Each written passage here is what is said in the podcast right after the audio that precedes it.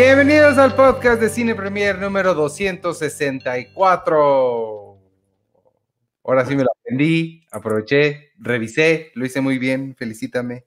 Sí, ahí está. Bueno, ahí también tienes el, el- el- la pista, ¿no? Ahí dice podcast número 264. Eh, eh, cuando estabas hablando, lo vi. Y dije, ah, sí hubiera sido más fácil ver eso que buscar en mi teléfono. ¿Cómo estás? Bien, bien aquí, este, ya comenzando, comenzando el podcast y con, con los podescuchas que se están uniendo.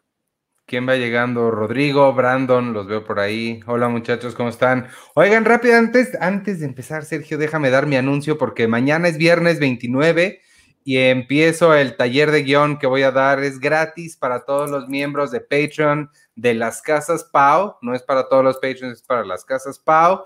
Eh, eh, va a durar cinco semanas, es una hora los viernes de 5 a 6. Si no les interesa unirse al Patreon, pueden pagar por el taller solito, son 1.500 pesos, pero yo les recomiendo que se unan al Patreon porque ya, este, ya tengo planeados varios otros talleres, este, ya que lo empezamos a revelar, hoy en la tarde estaba platicando con, con una persona que hace fotografías y un montón de manualidades y quiere dar muchos talleres, entonces va a estar padre, se va a poner bueno, y entonces únanse, patreon.com diagonal cine premier en todas las casas Pau tienen acceso a los talleres, pero desde las casas de, de- de abajo, eh, SAP y Boom tienen acceso a las revistas, a las revistas digitales, al sitio sin publicidad, a las transmisiones que hago sobre creatividad y guionismo en las mañanas, un montón de contenido extra, las críticas que hizo Sergio de, ¿cómo se llama? De Wandalorian. The Mandalorian. Wandalorian. Que Wandalorian puede ser un buen crossover. Uf, ahí está el crossover del año. Wandalorian. Bueno, pues ahí está el anuncio del Patreon. Únanse, amigos. Este, oye, tengo, eh, me- me empezó- Sergio me empezó a seguir Olayo Rubio, Ah, un, sí. un gran ídolo de la, de la adolescencia mía y tuya. No sé si era tu ídolo, pero era alguien que seguías tú en tu Sí, no, no, no, sí.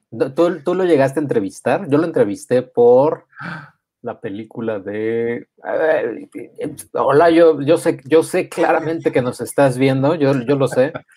eh, y te lo tengo que confesar, eh, me dormí en tu película en, en Morelia. Ay, ¿cómo se llamaba?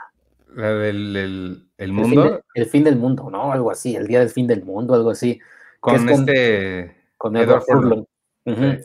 Este, pues sí, me dormí, me dormí creo que como los últimos 20 minutos. Me desperté a los últimos 5.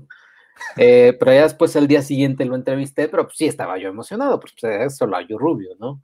Sí, no, pues es que sí, era, yo, eh, sí, sus películas también, no, no, no, no me dormí, pero sí, no, este, pues, o sea, sí, tam- están bien, pues. Em, pero sí, no, como, como radiodifusor, como, po- eh, ¿cómo se dice? Este, ¿cómo se llama esta cosa que yo también quiero ser? Locutor. Locutor. Mm. Este, lo hacía muy bien y sí, no, pues fue creo que nuestra inducción al radio, a mí siempre me ha gustado mucho el radio y Radioactivo fue una gran parte de eso y no sé por qué me empezó a seguir en Twitter, espero no, de- no decepcionarlo, espero que no esté viendo el podcast y diga, no, pues este cabrón no sabe nada. No, Pero o- este, ojalá, ojalá sea, sea eh, pues a- algo como de, de- de- de- de unión, ¿no? Como de colaboración, eh, algo así estaría padre. ándale, que nos invite a tener un podcast en, Com- ¿le entras? Si nos ofrece un podcast en Convoy, ¿le entras, Sergio? Sí, como no, no. Sí, sobre todo, sobre todo, no, no, o sea, sé que no es radioactivo, o sea, creo que es algo no, que, no- va a pasar, que, que regrese todo ese- esa sensación de radioactivo, pero siento que Convoy sí es, es, es el, el- el- el hijo espiritual de radioactivo. Sí, totalmente. Además, están haciendo lo que mm, ellos ya desde hace muchos años, lo que nosotros estamos apenas incursionando con esto del Patreon. Ellos, pues también es un, ellos es un medio este, de audio, pues pagado, ¿no? Y creo que hacia allá. Ayer justo estaba escuchando una, una plática que, de, que estaban dando varios editores de medios en Argentina, en España, en Estados Unidos y aquí en México. Y hablando que sí, como que hacia allá van, van los medios a hacerse un poco de, de- de comunidades que, de verdaderos seguidores que realmente estén interesados en, en- en el contenido.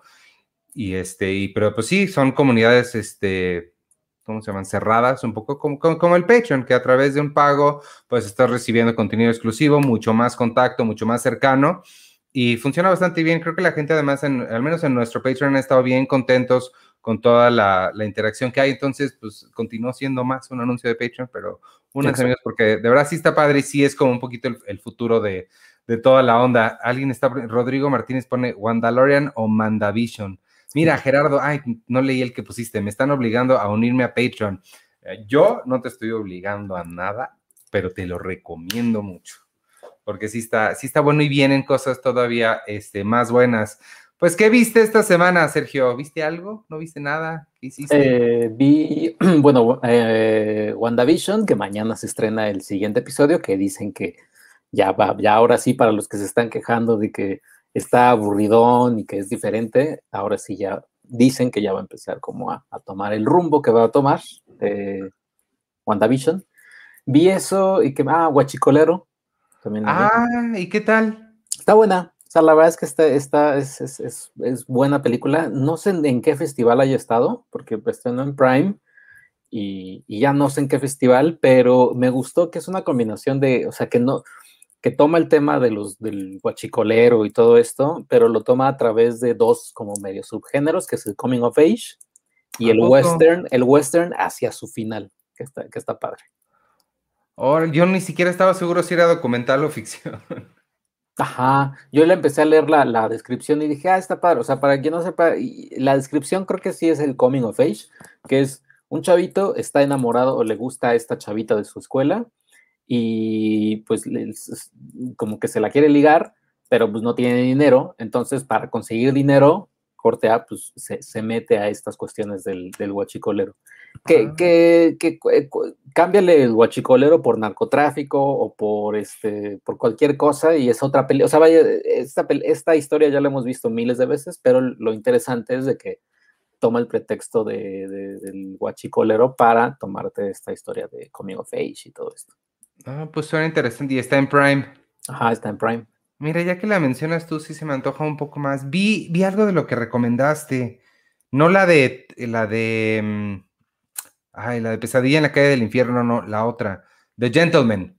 Que tú y Carlos del Río le estaban diciendo que estaba bien padre. Él la puso en el número uno de sus mejores del año. Para quien no nos escuchó la semana pasada, dimos nuestro top ten. Nos acompañó Carlos del Río para hablar de las mejores películas del año. Y tú también habías dicho que está, estaba muy buena la de la nueva de Guy Ritchie. La nueva, la nueva de Guy Ritchie, ¿qué te pareció? ¿Te gustó? Sí, la vi porque está en, Netflix y era la más fácil de, llegar. La otra la tengo que ir a buscar los pasillos oscuros del Festival de Torrento o algo. Pero está, está bien buena, me gustó bastante. Sí, sí creo que es el, eh, un regreso a forma de, Guy Ritchie. Era, es, es el Guy Ritchie que nos gustaba y este, sí creo que no le llega a Snatch. Sí, no. Ni a Lock, Stock and Two Smoking Barrels, pero, pero sí está padre. Me gustó mucho este muchacho, ¿cómo se llama? Hugh Grant. Eh, sí, sí, la verdad es que Hugh Grant desde, o sea, y es muy diferente después de verlo en Paddington. no vi Paddington. Eh, aquí también, aquí también lo hace bien. Eh, pero sí, es un regreso. O sea, creo que viste las otras, Rock and Rolla, Revolver de, de Rock and Rolla, sí, y la de Madonna. Esas, fíjate que yo sí no la he visto, ¿eh? no, no, no, no te pierdes de mucho. Y bueno, vi a Aladdin.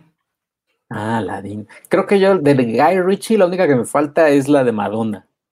Ah. Pero sí, no, o sea, sí, de plano, o sea, sí, la, la quise evitar. Pero de, de, ahí en fuera me he echado todas. Y, con Gentleman regresa un poquito al Guy Ritchie que el de Snatch, el de Lockstock, que en su momento se llegó a decir, ¿no? Que eran como, como él e, e, era el Quentin Tarantino de, Europa, ¿no? De Inglaterra. Sí, total. Sí, los comparaban mucho. El que también me gustó mucho es que pusiste a Colin Farrell, sale poquito, pero me gustó. Eh, Charlie, Charlie Hunnam se llama el otro, el, eh, Charlie Hunnam. Eh, él, no me acaba de convencer, fíjate, no sé por qué, como que hay algo de él que no me, no, sé, digo, aquí lo hace muy bien, pero en general él, no sé, siento que algo le falta. Y se me antojó mucho ver Siete Psicópatas, que nunca la vi. Ah, claro. La de, ay, ¿quién sale ahí? Sale este, Colin Farrell y Sam Rockwell, ¿no? Ándale, Sam Rockwell, que es de Martin McDonagh, que de es Martin McDonagh. Ajá. Está buena, también está padre. Tiene, tiene un. Es como a la mitad de la película, tiene como una secuencia donde nos presentan un personaje, pero es todo como en un. Es en una sola toma, no es ni plano secuencias, nada más la cámara está fija y el personaje está hablando, pero nos presentan a uno de estos personajes, que creo que es el de Sam Rockwell, y está, está padre. O sea, sobre todo es en el, en el humor y tipo de Martin McDonagh. Este, está padre. Que también él es un poquito como Shane Black, ¿no? Bueno, me. Ajá. Me recuerda su, su, humor. esos tres, como que los veo más parecidos entre ellos que a Tarantino, porque son más chistosos. Digo, Tarantino tiene chistosidad, pero se me hacen más, como que están más cerrados a la comedia ellos. Sí, oye, dice, dice vi Aladdin animada de nuevo y sí es bien racista. O sea, igual ah, se me estoy encantando, pero yo, pero ya lo noto. ¿Ves? E, eso, e, eso es recontextualización de los nuevas, este, de las cosas antiguas. No quiere decir que no te gusten o que te hayan dejado de gustar, que podría ser, pero no quiere decir eso, simplemente quiere decir que ya lo ves con ojos modernos, modernizados, eh, woke, que era, que era, justo lo que estaba viendo, ¿no? Esta Cristina Vales, a quien claro, obviamente está viendo este, este podcast, le mandamos un saludo. Eh, ella puso, ¿no? De que, postó, tuiteó algo como de qué, qué canciones eh, están escuchando o, volvieron a escuchar y ya se les hace medio raro, ¿no? Sí. Y que tú pusiste una, ¿no? La de Beatles. No, es que esa, esa de los Beatles se llama, se, se llama este, no me acuerdo cómo se llama, pero una, la letra dice, tienes que correr por tu vida, porque si te cacho con alguien más, te voy a matar. Literalmente eso dicen. Oh. Sí está, este, eh, está fuerte, está, está, está, rara, creo que para cualquier época, en, en la época que sea, este, advertirle a alguien que si la ve con alguien más la va a matar, está, está duro, pero, pero sí, creo que en general hay muchas cosas, o sea, de la cultura pop que recontextualizando, pues no, no, no hace que necesariamente te deje de gustar o que lo tengas que cancelar, esta palabra nueva que nos encanta, sino nada más, pues, estar consciente de sus, de, su tiempo, de lo que, de donde pertenece. Hola. Hola. Estamos hablando de la cultura de la cancelación. Te estábamos a punto de cancelar a ti. Ay, no, perdón por, porque me tardé. Perdonen.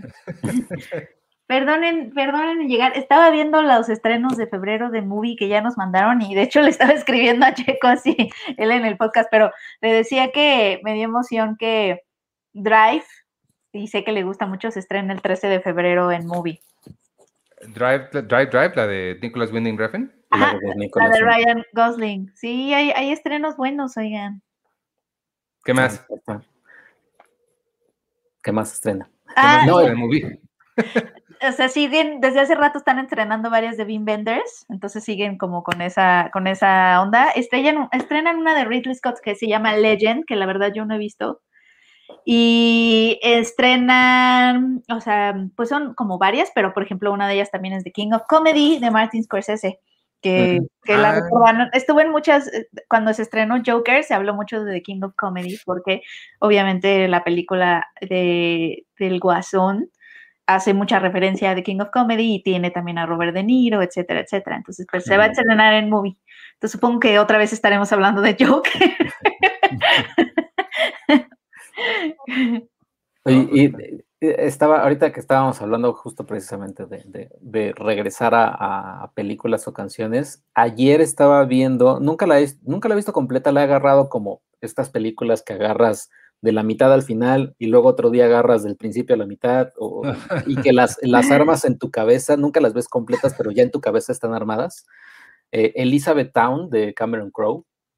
Eh, ah. El director el director que se perdió, o sea, hizo, lo último que hizo creo que fue... La del zoológico. No, hizo, después fue la de con Emma Stone, donde Emma Stone es, ah. es, como asiática.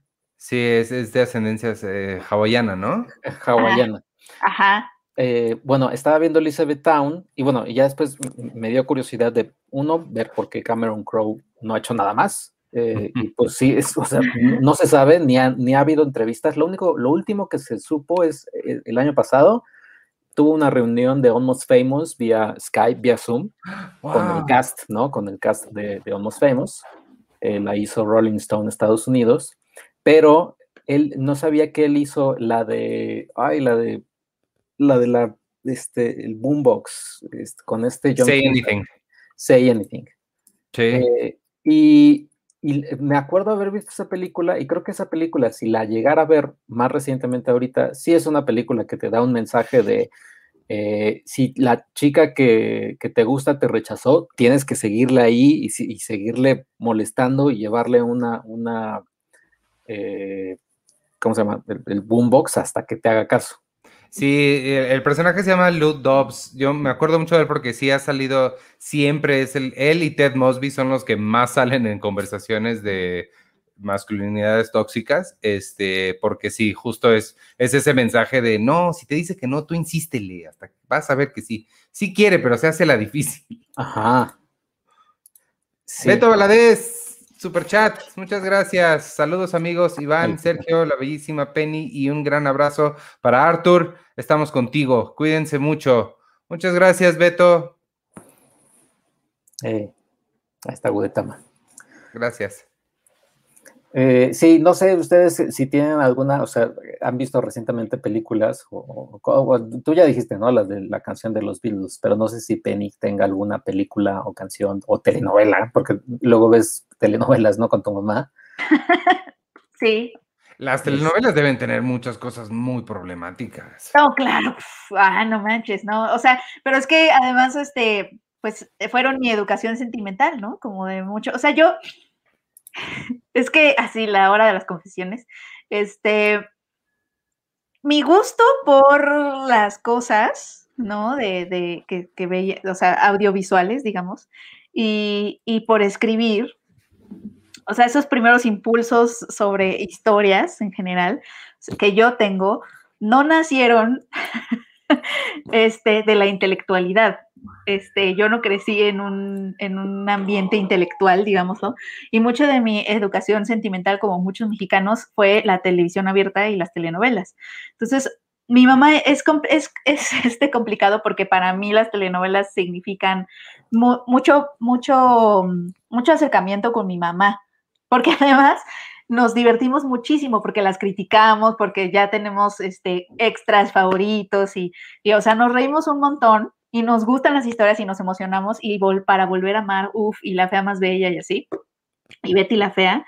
Entonces, este, exacto, imagínense vivir en Suiza y perderse la telenovela Culture, ya sé, yo no me imagino mi vida, porque además también sucedía con mi abuela, que, que, recién falleció, ir a su casa en la tarde era ir a verla gritarle a la televisión, o sea, yo vi el final de Cuna de Lobos, con ella gritándole a la televisión así de, sí, te lo mereces, desgraciada, cosas así. Porque mi abuelita era así, entonces yo crecí en eso. y entonces tengo mis favoritas, pero obviamente ya que desaprendes cosas y te das cuenta y empiezas a ser más consciente de lo que consumes, etcétera, sí es bien conflictivo para mí porque me emociono de verlas con mi mamá, pero obviamente le encuentro muchísimos problemas, o sea, son como, o sea, son súper problemáticas, súper, súper. Además de que obviamente siempre la mayoría, y no, no todas, pero te cuentan como la misma historia. Digo, ahí vemos a, esa era Marimar. El, perrito hablaba, costeñita soy y todo eso. este, eh, pero sí, son tremendamente, no, no, no, no, muy problemáticas, muy, muy problemáticas. Por ejemplo, en La Fea Más Bella, mi mamá y yo tenemos el conflicto, porque yo he entrado, o sea, desde que desde que empecé a, recorrer mi camino de Feministlán, como le dicen mis amigas, ¿De qué? De Feministlán. Feministlán, ok. Feministlán. Eh, feministlán. Entendí Feministland. Mm, mm, bueno, eso está como más fancy, ajá, pero es Feministlán, ajá. Este, intento, ¿no? También hablar con mi mamá de esto. Entonces ya también mi mamá trae este chip de, no, desgraciado, mejor que sean amigas ellas y todo. O sea, la fea más bella, no sé si se acuerdan amigos, pero la historia, digo, que es la misma historia de Betty la Fea, que me cuentan que es mucho mejor, que todavía no he tenido tiempo de ver, pero sí planeo ver la colombiana. Pero yo la, la que primero vi fue la de Angélica Vale, ¿no? Este, pero la historia de estos señores, o sea, de este señor que un poco la usa a ella, eh, no está enamorado de ella al principio y obviamente lo que pasa siempre se va enamorando de ella, pero al principio no la, la está usando. O sea, es, o sea, es terrible, lo que le hace es terrible, es, o sea, es para que de verdad no se queden juntos jamás. Es, es, que es eso, o sea, y yo tengo mucho problema porque en la, en la versión de La Fea Más Bella es Fernando Mendiola y es Jaime Camil. Y él la verdad es que es muy carismático. Y, y, todo el tiempo mi mamá estamos así de, ¡ay, no, maldito! No debería de quedarse con él, pero al mismo tiempo en las escenas donde están juntos es como de, ¡ay, se quiere! Ya sabes, como... Es, es de verdad de locos. O sea, lo que pasa en este camino de la deconstrucción, amigos, es que todo el tiempo estás en conflicto, ¿no? Y a lo mejor por eso a muchas personas no les gusta tanto o prefieren como no meterse en esos temas, porque la verdad, la verdad sí es muy infernal en tanto que todo el tiempo te pones en conflicto, y, pero pues así es.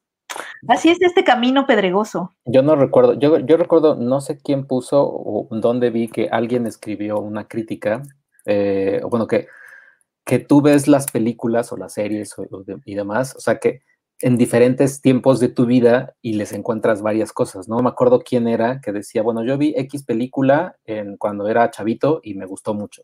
La vi 10 años después y le encontré cositas, pero decía, cuando me identificaba de chavito con este personaje y cuestionaba todo lo demás, 10 eh, años después me identificaba con este otro personaje y ya no me identificaba con el que sí y le cuestionaba más cosas, o sea que es como un, como un crecimiento y ves la película pues diferente a conforme, conforme vas creciendo, ¿no? O sea, si veías E.T. de cuando tenías 10 años y luego la ves cuando ya tienes un hijo, pues ya la ves diferente, o luego ya la ves cuando tienes, eh, o cuando se te murió tu perrito y la ves diferente, etcétera. Sí, creo que sobre todo lo, lo, que mencionaste de los hijos, eso, yo no tengo hijos, pero sí he escuchado que tener hijos sí te cambia por completo, así te hace reevaluar todo lo que has visto, hecho, escuchado, dicho en toda tu vida, sí suena como, como muy fuerte. Yo la, película que siempre, en la que siempre pienso cuando en este tipo de conversaciones de, recontextualizarlas es, y el ejemplo es muy obvio porque todo el mundo lo hace, es Vaselina. Esa cuando eh, me di cuenta, de, de repente un día como caí en cuenta de lo que estaba diciendo la película, sí es como, ay, güey, sí está.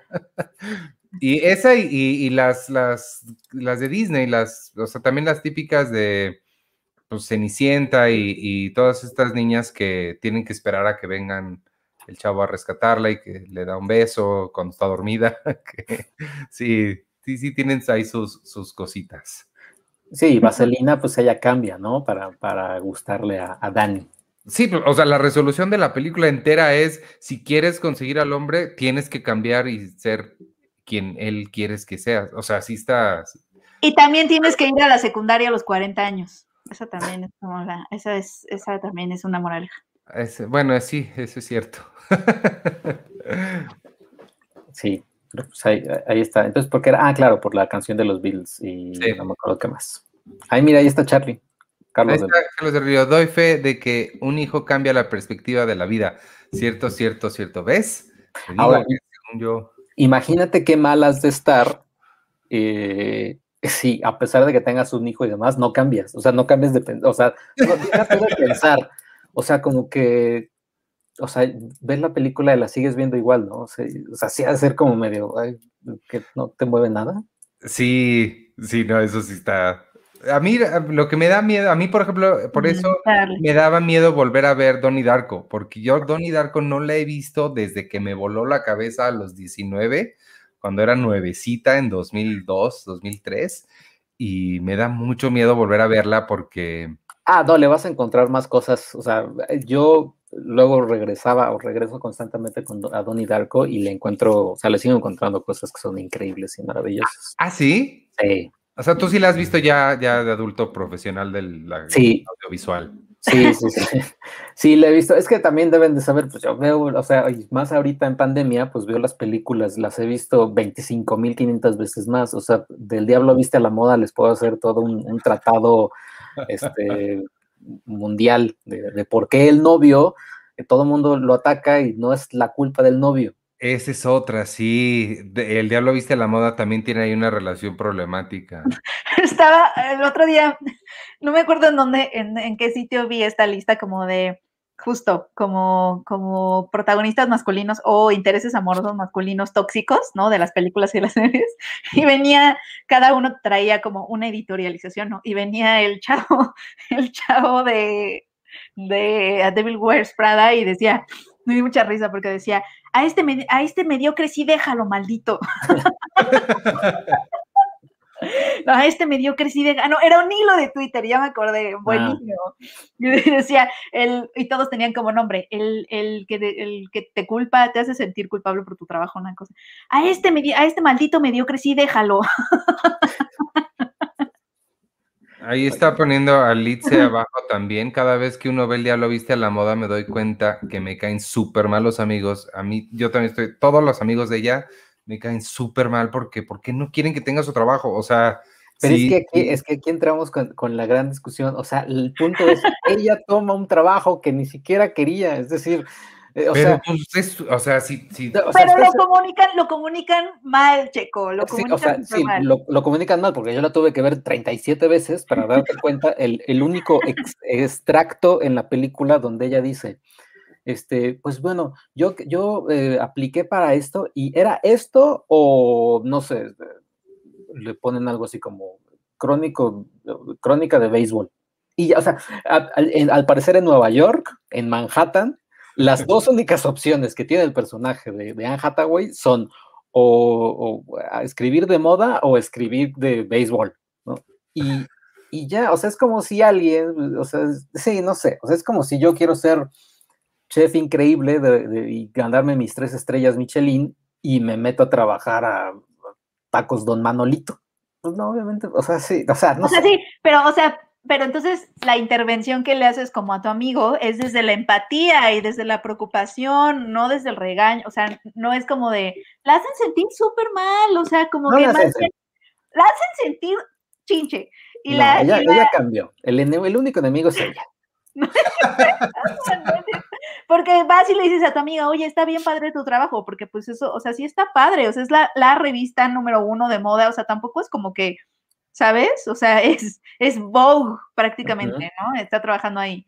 Entonces, o sea, yo como amiga le diría, está bien padre, o sea, ahí puedes, sí puedes, o sea, de ahí puedes saltar a otro, al lado que tú quieras, este, qué es lo que te está conflictando. Y ya si ella te dice, es que la verdad no me gusta, pues entonces ya le puedes decir, no, pues entonces si no te gusta, vete. Pero el punto es que a ella sí le estaba gustando. Y si cambia, pues ¿qué tiene? Pues que cambie. vela, vela, te invito a verla unas 60 veces como yo la, como yo la quiero ver, para ya después digas, ah, no, sí, aquí hay algo. No, de hecho, no. la, la, escritora dijo, la, escri la, escritora y la, o sea, la guionista dijo, no culpen al novio, porque el novio no es la no, guionista sí, de la película. novio. No, o sea, sí, es que sí hay algo, o sea, ella sí tiene un problema de que ella quería ser periodista y también está de, se, se, da cuenta que las personas con las que trabaja, ella no se quiere parecer a ellas, pero, o sea, es, debería de ser ese el problema, no que los amigos te den la espalda y tu novio se enoje y, y o sea, como que debería ser el problema interno de ella de, pues sí me está gustando lo que estoy haciendo, pero ya me di cuenta que, porque además la película te plantea como que esas dos cosas son, vienen unidas como que, o, o sea, la, el, el, mundo de la moda o algo así, y que las, estas personas sean tremendamente frías y horribles y, y, y, no éticas, y no necesariamente, es decir, o sea, ese, ese es el problema, no que, no que le guste la moda y que sea una glamazon, porque hay un momento en donde la describen, es que yo no sé quién eres una glamazon. Ay, pues ya se viste increíble que tiene. Sí, pero por ejemplo, ese, ese tipo de problemas no te va a traer Donnie Darko. O sea, sí, no, no lo vas a encontrar. No. Sí, tengo ganas de ver, que por, por, por cierto, eso me recuerda, porque era una de las opciones para uno de los podcasts, para el podcast exclusivo para patrons de enero, que todavía no grabamos, tenemos que ponernos de acuerdo para grabar. La que ganó fue Mad Max, no ganó Donnie Darko, ganó Mad Max, que este año cumple, ¿qué? ¿30 años? ¿40 años? 40, creo. Entonces, en algún momento hay que grabarla y me daba miedo que ganara Donnie Darko porque pues qué tal que no me gustaba, pero sí, ya me tranquiliza un poco lo que dices, sí la voy a, sí la voy a ver. Oigan, este, eh, esta semana se estrena algo, ¿tenemos algún estreno? Quiero ver la de la, la India, hindú, India, ¿cómo se dice? La, Tigre Blanco. La película procedente de India que está en Netflix. este Tigre Blanco me llama mucho la atención y dicen que está sonando para Oscars y eso, entonces. Pero, pero fuera de esa, que además no he visto, ¿hay algo nuevo esta semana? WandaVision mañana. Se estrena Bacurau. Bacurau, la que vimos hace tres años en Morelia. Pues sí, porque no había podido estrenar, sí. ok, y esa cuenta como película de 2021. O sea, la, porque, no, esa no fue tu pregunta, tu pregunta fue que se estrena este No, no sí, y mi, mi, pregunta de seguimiento es, a final de este año podríamos poner Bacurao en la lista de lo mejor del año 2021. Ajá, de tus favoritas, sí. Porque son las favoritas que viste. Si la lista fuera estas son las películas que se estrenaron en el mundo en 2021, pues no. Pero si tu lista es la de las que viste este año, ¿cuáles son tus favoritas? Pues sí. Ok. ¿Tú viste Bacurao, Sergio? No, no la he visto. Sí, sí la quiero ver porque sí sé, sí, sí sé que, me puede, me puede gustar. O sea, Penny fue la que me dijo que, tiene cosas que me pueden gustar. Sí, es que es una absoluta fiesta. Eso es lo que me gusta. Sí. Es, o sea, es de esas películas, es chistoso porque cuando se estrenó en Cannes en 2019, la, la primera vez y la última al parecer que fui a Cannes, que voy a poder estar en Cannes, este, la vi ahí y, fue muy divertido ver como las reviews al otro día porque nadie sabía bien cómo describirla, este, porque obviamente es, Bacurau sí es una eh, película muy política que que es hacia donde se fueron muchas de las reviews, porque sí lo es. O su, director es eh, Clever Mendonza. Filo, nunca sé pronunciar esa, esa letra que tiene como la C y la cuchillita, o sea, de portugués. Ah, claro. Y abajo, no sé si es Mendonca, Mendoza. Este, Filo, pero la, eh, la codirige con Juliano Dorneles, que, que es em, alguien con quien él ha trabajado anteriormente mucho, fue su diseñador de producción, ha sido su diseñador de producción en, en, otras películas. Y Clever es el director de Aquarius, que Aquarius sí llegó aquí a México, no sé si se acuerdan, protagonizada por Sonia Braga, y era tal cual una historia de resistencia individual, ¿no? Hacia el sistema. Y un poco Bakurao es como su compañera, amiga, porque Bakurao es una historia de resistencia colectiva. Pero yo sé que todo esto se oye como súper de proceso y, Checo va a decir por qué me la recomendaste, porque él no es nada proceso y nada político. Pero es que además de eso, Bakurao es una fiesta de géneros. Tiene spaghetti western, porque, porque es que lo que me gusta es que Clever y Juliano son súper, súper, súper cinéfilos y súper fans de Sergio Leone, de John Carpenter, o sea, como del cine de los 70. Son muy fans, entonces haz de cuenta que meten todos, todos, todos esos universos que les apasionan en una sola película y, y, lo primero que te das, o sea, conforme va, es una película que te cambia mm, todo el tiempo las expectativas, porque empieza mostrándote, empieza en el espacio, o sea, para empezar, ¿no? Empieza, estamos en el espacio y de pronto la cámara voltea a ver a la, a la Tierra y empieza a hacer estos zoom-ins que ya hemos visto como en otras películas, cómo se hace un zoom-in al mapa, pero por lo regular ese zoom-in te lleva a Europa, Estados Unidos, ya sabes, y aquí es un zoom-in hacia la parte norte de Brasil, donde está este pueblito llamado Bacurau, y es un pueblito en medio de la nada, ¿no? Totalmente desconectado. Sí tiene em, es como muy autosustentable. Y es que decían los, los directores que en algún momento ellos estaban viendo películas en un festival de cine. Ay, mira, ya vino Arthur. ¿Cómo llegó Arthur? ¿Cómo estás? Ya no vamos a poder contar los secretos íntimos. Solo que, solo que tiene el micrófono apagado. Llegó sin micrófono, sin audio. Llegó. Sigue, sigue el micrófono. ¿Llegaste, ¿Llegaste, porque tuiteé que estábamos hablando de tus secretos íntimos, Arthur, o fue coincidencia? No te escucha todavía y tiene su micrófono apagado todavía. Ah. Oye, Bacurao a mí, nada más para sumar a las cosas que, estás diciendo, a mí me recuerda mucho al cine que siempre les platico, eh, este que se llama Osploitation, de los 70, igual de Australia, a lo que pertenece Mad Max, que es como este cine eh, rudo de bajo presupuesto, rural, australiano. Pues eh, Mad, Max es una de sus influencias, os lo han dicho. Mm. O sea, tal cual es, es este western, eh, porque además, es, te digo, es medio de ciencia ficción, porque una vez que hacemos este zooming a este mapa, te sale una leyenda que dice en unos años en el futuro. O sea, la película te, te, te pone como en un futuro cercano. ¿no? Y entonces ves a estas personas llegando a Dios Arturo, sí, fue como, un, fue como una aparición.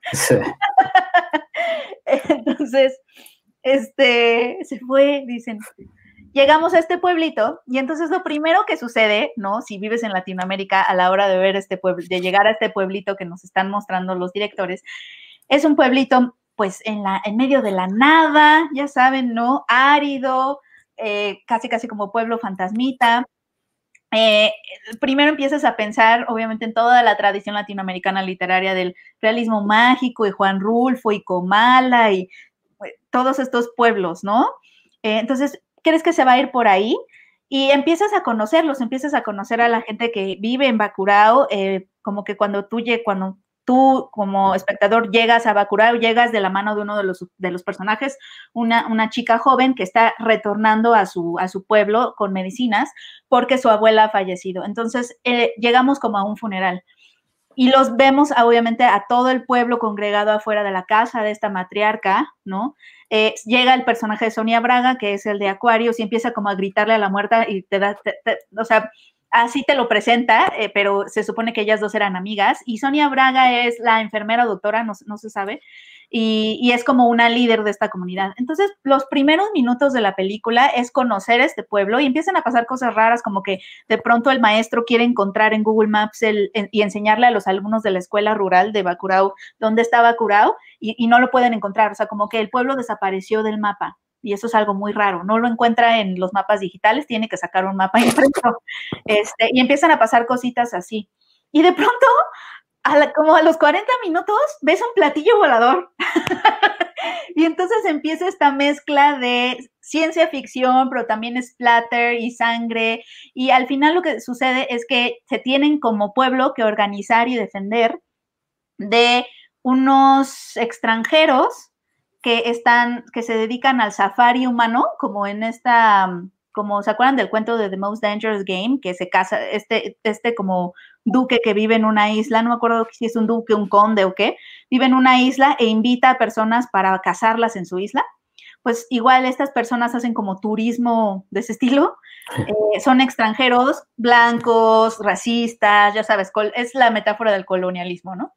Este, y lo que quieren, están coligados con el gobierno para, porque lo que quieren es divertirse y llegar a matar a la gente del pueblo. O sea, están haciendo su safari humano, los están como, como viendo para abajo, los están menospreciando. Y es que los directores justamente hablaban de que la idea para la película salió porque veían mucho en festivales de cine cómo se representaba estos pueblos del norte de Brasil, ¿no? Que, que son, este, eh, pues un poco están marginados, este, obviamente las personas son pobres y todo, y, se, y, la representación que se hacía de esos pueblos era muy condescendiente, que también es algo que pasa aquí, por ejemplo, en México, con los pueblos originarios, cada vez que un, que un cineasta se va a la sierra y empieza a, pues a filmar a todas estas comunidades, las filma desde una afuera como, como, como si fuera algo exótico, como si fuera algo, ajá, como algo exótico o eh, pobrecitos, ¿no? En la pobreza, este, gente no educada, fácilmente manipulable, fácilmente, ¿sabes? Como este tipo de mirada condescendiente. Y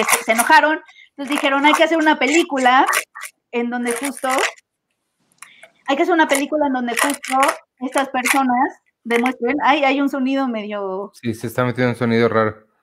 Ah, es Sergio. Nada más, aprovechemos, ya que hicimos una pausa, nada más para saludar a Arturo, que ya regresó. Hola, Arturo. Aquí estoy, ahora sí me escuchan, ¿no? Sí.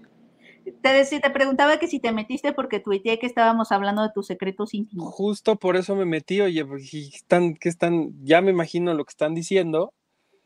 Yo me sé. funcionó, funcionó tu, tu táctica. Un super chat y les cuento anécdotas íntimas de Arturo. Híjole, Sí, sí te extrañamos, Artur. Qué bueno que estás aquí. Te han mandado muchos abrazos y muchos saludos los escuchas. ¿Tú viste Bacurao, Artur? No, no he visto Bacurao. Me, quedé con muchas ganas de, verla, pero ya está en algún lugar, ¿no? ¿Ya, eh, estrenó? Va a estar en cines, pero en los cines, obviamente, no de la Ciudad de México, sino en los que permita el semáforo epidemiológico. Pero, y sí, eso es lo malo, que que no se va a estrenar en la Ciudad de México y en, varios estados, pero esperemos que llegue a plataformas pronto. Se estrena esta, hoy, hoy es jueves, ¿no? Sí, Hoy es hoy. jueves. Pero yo creo que sí, sí, sí les puede gustar mucho, este, sobre todo a ti, Checo, porque te digo que tiene como esta mezcla de géneros bien padre. Y, al final es una fiesta. O sea, sí es una película hecha por dos cinéfilos que, que están queriendo, este, pues un poco como que encontraron una liberación en el cine de género para contar esta historia. Entonces hay como mucha libertad en ese sentido. Y, bueno, lo que les decía que, que al final eh, lo que retratan es a un pueblo que no se deja, ¿no? O sea, que todo el mundo intenta menospreciar estos extranjeros que quieren cazarlos. Ahí está ese que tiene la metralleta en, la imagen, es Udo Kier, él es el malvado. Este, es el líder de estos extranjeros. Lo que es chistoso es que este grupo de extranjeros blancos, racistas y todo, que quiere matarlos, eh, porque los ven como hay estas personas tontas, ¿no? No educadas, van a ser como presa fácil. Ese es el punto, que ver a estos, a estos, a estas comunidades o a estos pueblos autosustentables como presas fáciles, eso es justamente lo que separa esta película, decir, no, amigos, este, estos pueblos son personas complejas, inteligentes, solidarias, que además saben cómo defenderse. Entonces, la, la, mm, es muy catártica, porque también hay por ahí un alcalde que como que llega, llega ya sabes, como a hacer proselitismo y todo, y también es muy catártico ver lo que sucede con él al final. Y, mm, y es justo eso, es, es, es no, así no son las cosas. Entonces, está súper, súper, súper divertida. A mí, me, a mí me gustó mucho. Y sí, es como muy, como que va de la sinopsis, o sea, no, no es fácil describirla en, en un párrafo, ¿no? De qué trata, porque es todo un viaje. Y leí que algunas reviews la, la criticaban por ser una metáfora política muy obvia, porque sí sucede, o sea, sí sabes perfecto a quién le está hablando, ¿no? Obviamente está criticando el colonialismo, está criticando a Jair Bolsonaro, está, o sea, como que hay esta crítica muy obvia de lo que está pasando y a mucha gente eso como que le, le, hizo ruido porque no les gusta que las cosas sean tan obvias, pero por eso también es muy catártica, yo siento, y tiene como muchas, es, es muy divertida, siento que a mí, me, a mí me gustó eso, me gustó que no fuera como, que no te dijera las cosas entre líneas, o sea, como que decir las cosas claro y como son, y como nos gustaría que fueran, ¿no? Entonces eso no me cayó gordo a mí, pero a varias personas sí, sí leí que medio la sacó de onda, pero no, la verdad es que está muy divertida, yo creo que sí te puede gustar, chico. Sí, Entonces- la voy, la, la voy a, la voy a cachar, la voy a cachar cuando pueda, porque pues ahorita no. Sí. La- lo que estaba viendo que, que se estrena esta semana también es una serie en Disney Plus que yo tengo muchas ganas de ver. Espero que no me decepcione como la otra de que sacaron de Marvel. En Disney Plus se estrena Marvel 616. Eh, Ah, hace poquito sacaron Marvel, me parece que se llama Legends, y yo estaba esperando algo bien padre y son nada más un, no sé si lo viste, Sergio, es un collage de los mejores momentos de Scarlet Witch y sí está horrible. A mí me Qué gustó, horror. o sea, es que yo ya, es que yo ya sabía, o sea, es que tú, tú no, tú, tú no sabías exactamente qué era. Ah, no. Yo, yo ya, o sea, yo ya sabía eso. Y a mí me emocionó. Son seis minutos, siete minutos de, de pequeños mashups, pero a mí me emocionaron, o sea, son emocionantes. Ay, pero están mejor los mashups que haces tú. y sí, o sea, no, pero este son, es Marvel 61616 son documentales, ¿no? Sobre Sí. la historia de Marvel. Entonces, Sí, yo vi, vi dos, vi dos de esos. Ah, caray. ¿Ya está? ¿O tú lo, lo tuviste tú por adelantado? Lo estuve por adelantado y no sé si pueda Ay, decirlo, tú. pero, ay, pero ya el embargo ya X. Este, pero vi dos, o sea, uno del cosplay, donde vas a extrañar, donde todo, donde extrañas muchísimo Comic Con o todo, esa, todo ese rush de Comic Con. Y otro es de, creo que de, de escritores. Están padres, están, están muy padres. Ese sí le tengo muchas ganas. Y este, y vi también a una que eh, a veces, amigos, para que ustedes sepan un poquito de behind the scenes, ellos hablan mucho de, de las coberturas que hay, de entrevistas para acá, y yo nada más recibo los mails, pero estoy en otra cosa, entonces sé que he visto esta palabra muchas veces, no sé por qué, pero se estrena algo que se llama Palmer en alguna de las plataformas. En Apple, en Apple. En Apple. Sí. Tienen varias cosas, ¿no? Acaban de estrenar Servant, creo. Servant va estrenando, estrena un episodio cada semana. Eh, no, tiene Snoopy. otra- Snoopy, tienen otra serie que está estrenando y Palmer, que es, es con Justin Timberlake y, y es de. Fisher Stevens, es el director, y nuestro colaborador Luigi, Luis Miguel Cruz, él eh, entrevistó a Fisher Stevens. Pueden ver la entrevista ahí, ya está en el canal de YouTube. Fisher Stevens es el director de un documental que se llama Blackfish sobre las orcas. ¿Y sabes quién es? es salen Lost en el, en el buque que llega al final a rescatar, bueno, no rescatarlos, pero donde sale, donde, ya sabes, el buque. Él es el, el, este, uno de los del equipo ahí del buque que llega, es actor y director. No sabía. Oye, me está preguntando Beto Valadez, está más rápido para contestarle. Iván, ¿la serie de The Right Stuff es la misma historia de la película del 83? Sí, es la, basada en el libro de Tom Wolfe y basada en, el, en la serie. Nada más que la serie, digo, la película y el libro están un poco enfocados en Chuck Yeager, que es el primero que rompió la barrera del sonido. En la serie no sale él, empiezan después, son todos el, los siete astronautas del programa Mercury y, y está bien, ya vi dos este, vi tres y está bien padre, pero se estrenan hasta creo que en mayo. Ya continúen con Palmer. Justin Timberlake. Sí, es Justin Timberlake. Y la historia está padre, está bonita, porque es, un, es un ex convicto, Justin Timberlake, que regresa a su pueblo. Eh, es esta típica historia de ex convicto que regresa al pueblo y, etcétera, etcétera. Pero eh, descubre que, no es que no sé si es su hijo o algo así, pero es un niño que es un niño, nació varón, pero él quiere ser eh, niño, o sea, es transgénero, pero es un niño, o sea, es un niño de, siete, de 8 años, 9 años.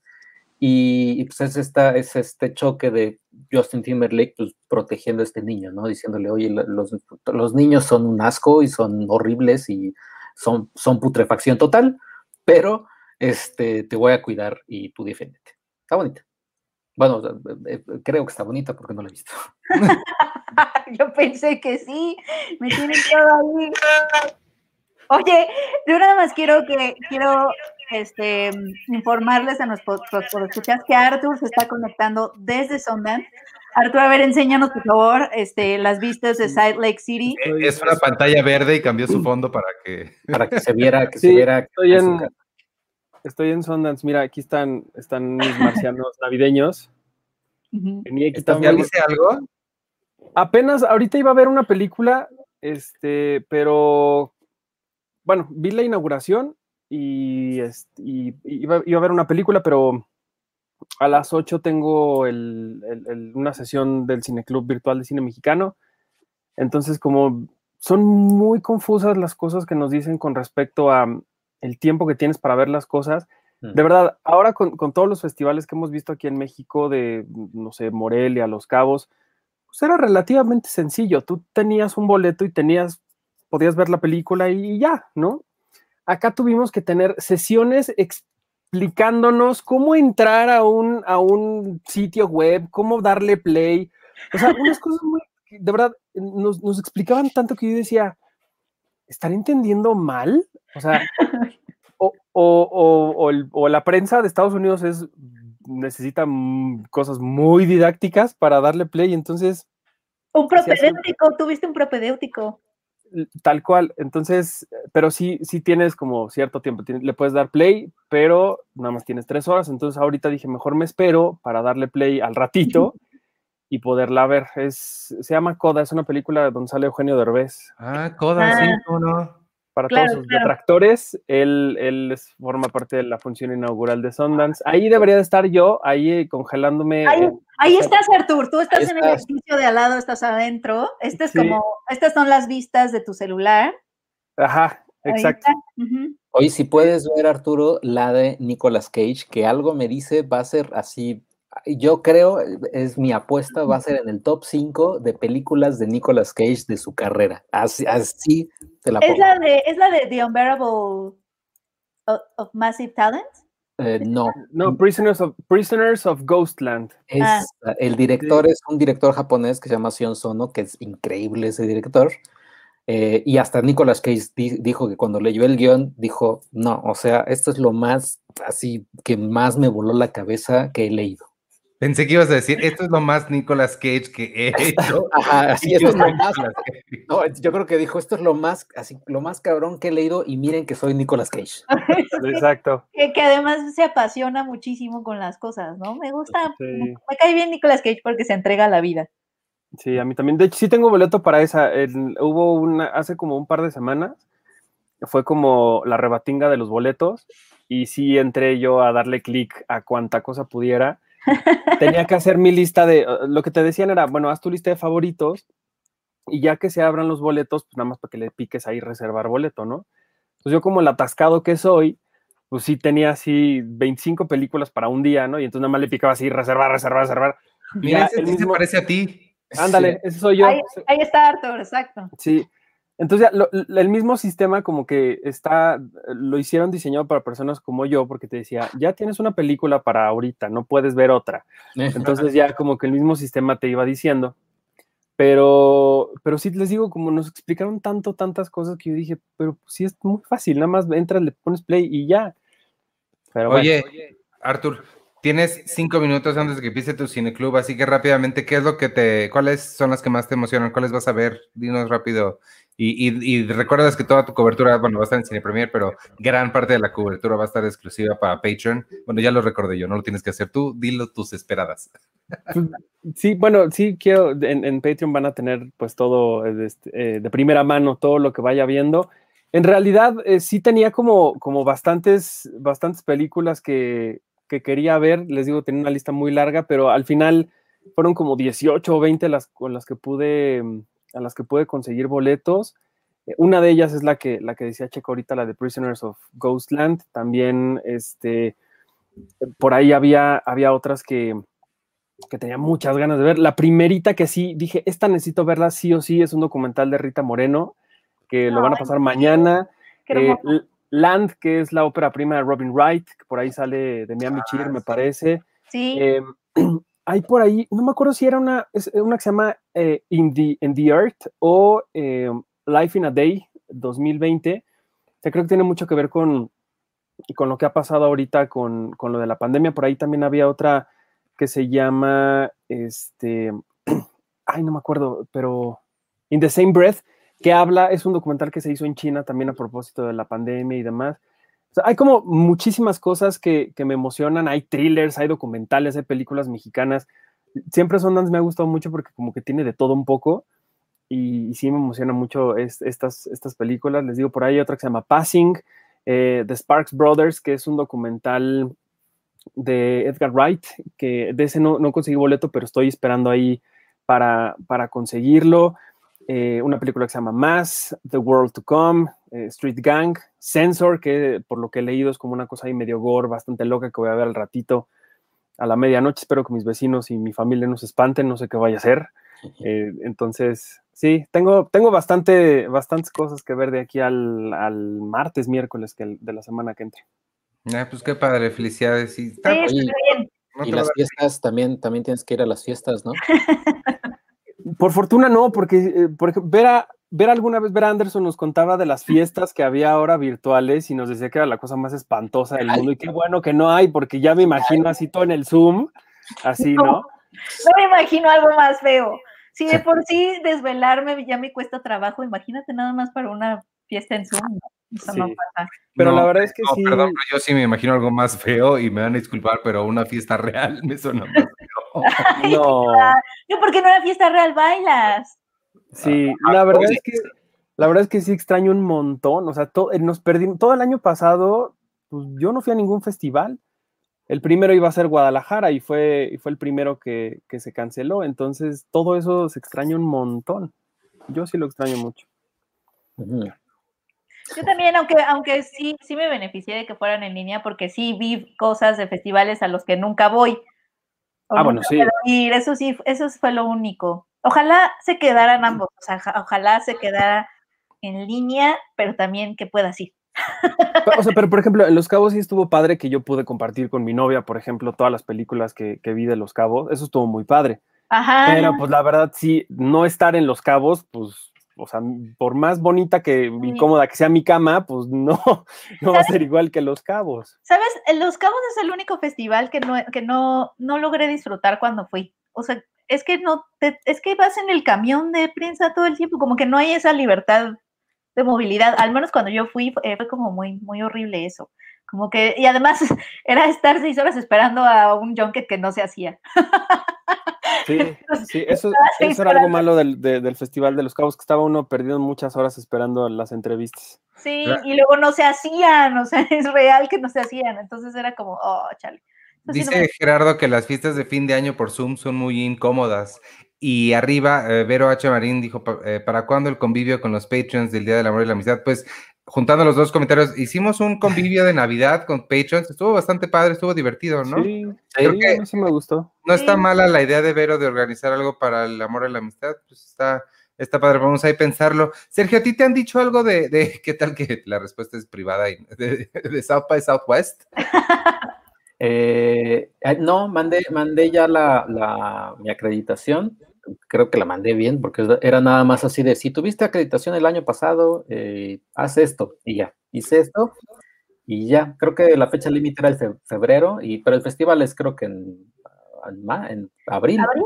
Igual y tocan conciertos y toda la cosa, porque ya ves que South by Southwest es de otras cosas. Ay, ojalá. Oigan, yo escogí el festival más problemático porque es, Cannes nunca va a ser en línea, o sea, nunca va a ser en línea, o sea, no sé qué, o sea, ya quiero cambiar mi festival, voy a buscar otro. ¿Venecia? ¿Alguien lo cubre? No. es que no es posible. O sea, ya movieron otra vez la fecha a julio porque de verdad, de verdad, de verdad la quieren hacer presencial, pero ya no hay dinero, no hay salud, o sea, no voy a poder cubrir, o sea, fui una vez y creo que es la única que voy a poder ir, amigos. Me perdonan, está muy complicado, este festival es demasiado. Bueno, pero al menos fuiste. Al menos por fui. ejemplo, yo iba a ir a Sundance el año pasado y por una prota dije, yo ya, ya, ya no puedo ir. Dije, bueno, el año que entra. Y mira, Yo, yo iba a ir a by Southwest y me cancelaron todo. sí es cierto. Sí, sí, es cierto.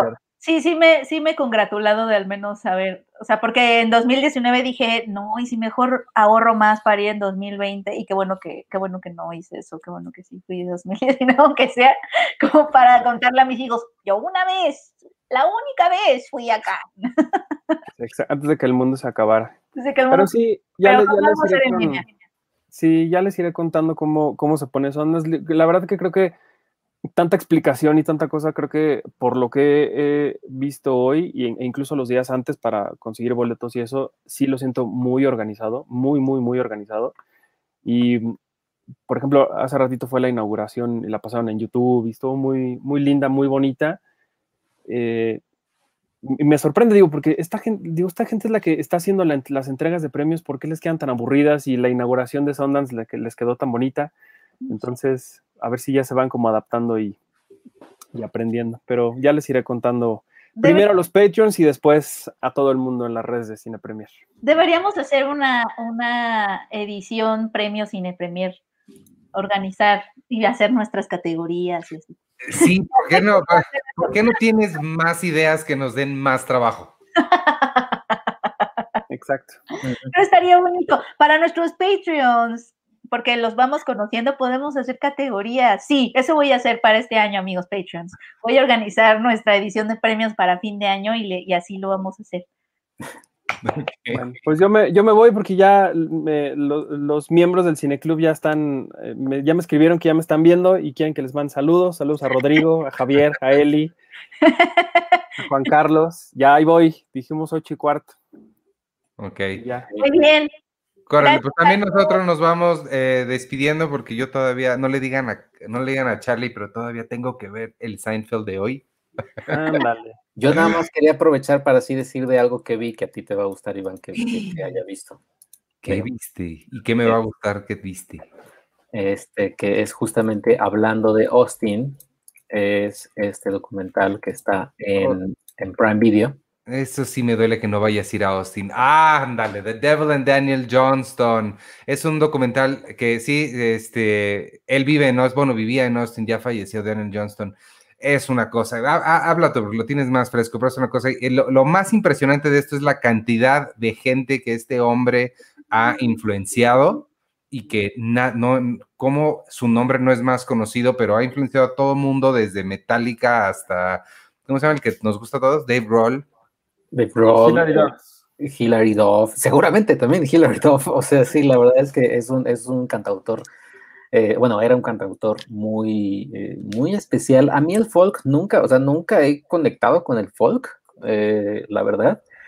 Y no he, no he escuchado su disco, los pocos discos que tiene, pero es, una, es, una, es un documental que aborda a este personaje porque era, además de ser un cantautor sumamente exitoso y sumamente, pues, eh, eh, eh, querido, con, con, letras muy, muy emocionales, sufría de bipolaridad y obviamente no, no, o sea, no se podía conectar con las personas a su alrededor, cómo se conectaría, entre comillas, normalmente alguien.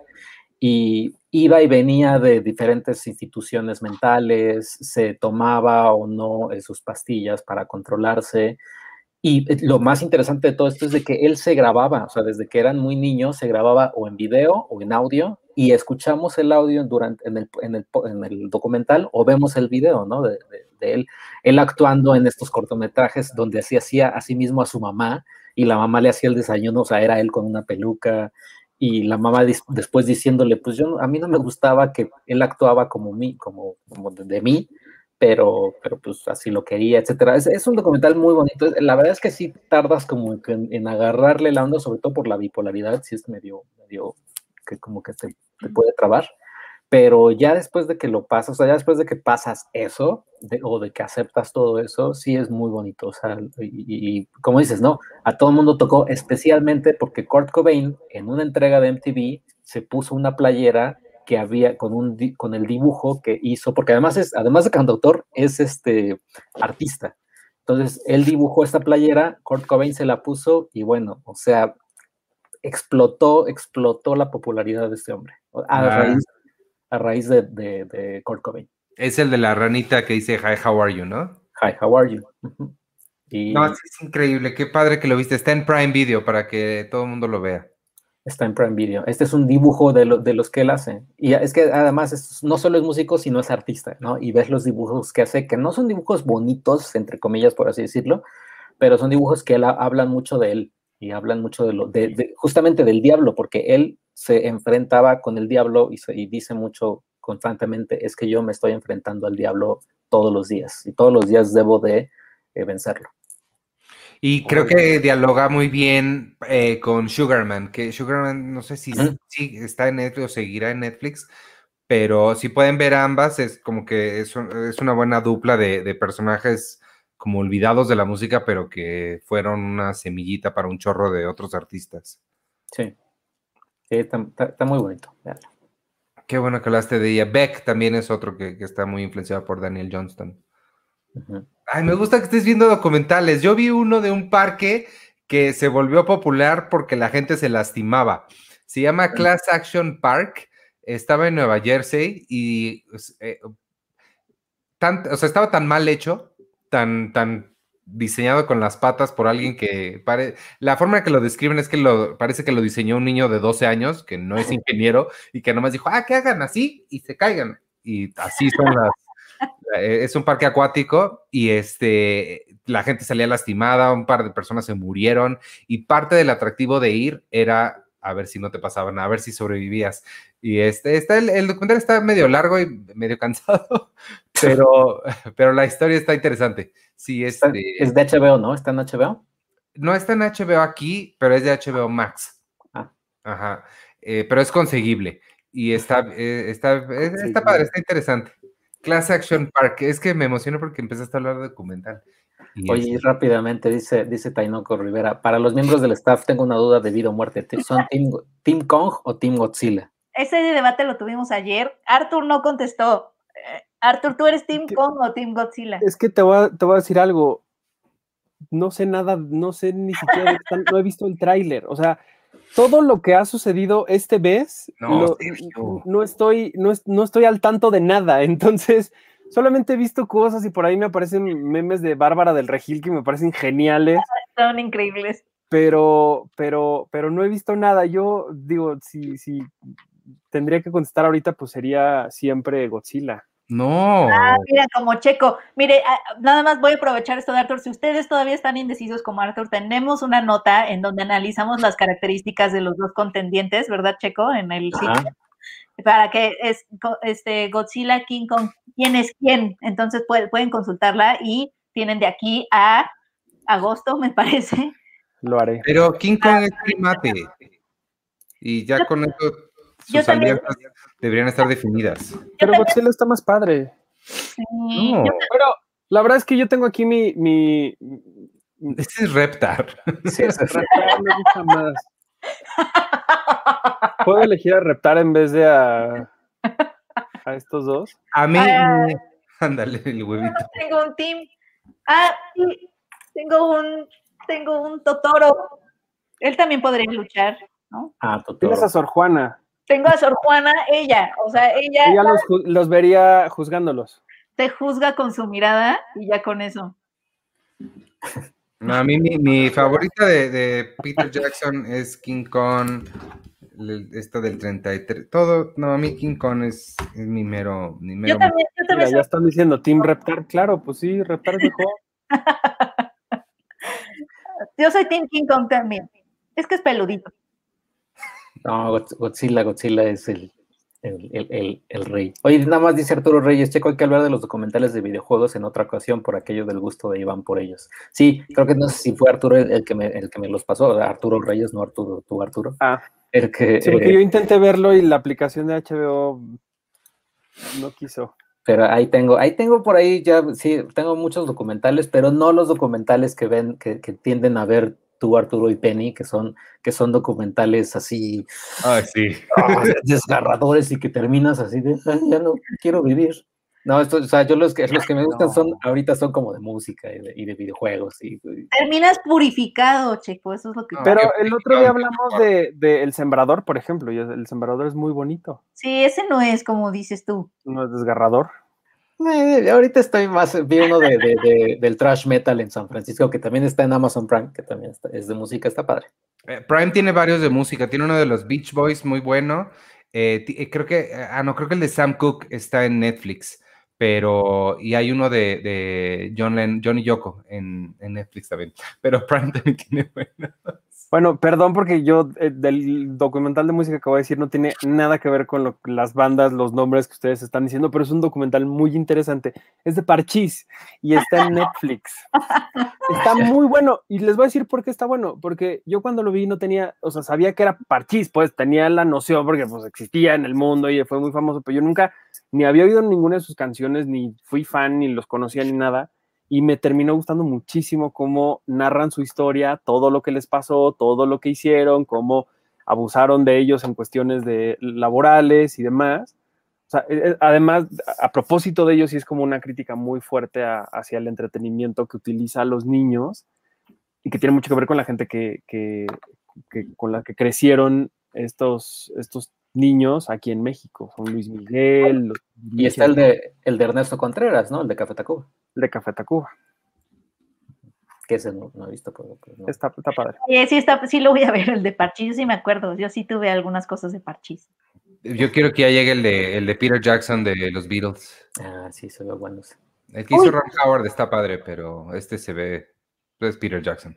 Deberíamos hacer un podcast pronto de las películas que más esperamos. Pronto vamos a sacar una lista súper exhaustiva, amigos, que me, Ah, buena idea. me está costando sangre, pero está, les tenemos fechas y todo de todas las películas que se van a estrenar en 2021 en cines y en las plataformas. Va a salir pronto esa lista eh, y, y podemos nosotros escoger las que más nos emocionan. Que se Por estrenen. cierto, que eh, eh, esa es muy buena idea para un podcast. Y alguien ah, había preguntado de News of the World, la de Tom Hanks y Paul Greengrass. Ya Es- casi, en febrero. Sí, es febrero en Netflix, ¿no? Es- Sí. Sí, el, no sé si es el 6 o el Diez. veintitantos. es el 10, Ah, Ah, bueno. 10 Ya de febrero. y dicen que increíble.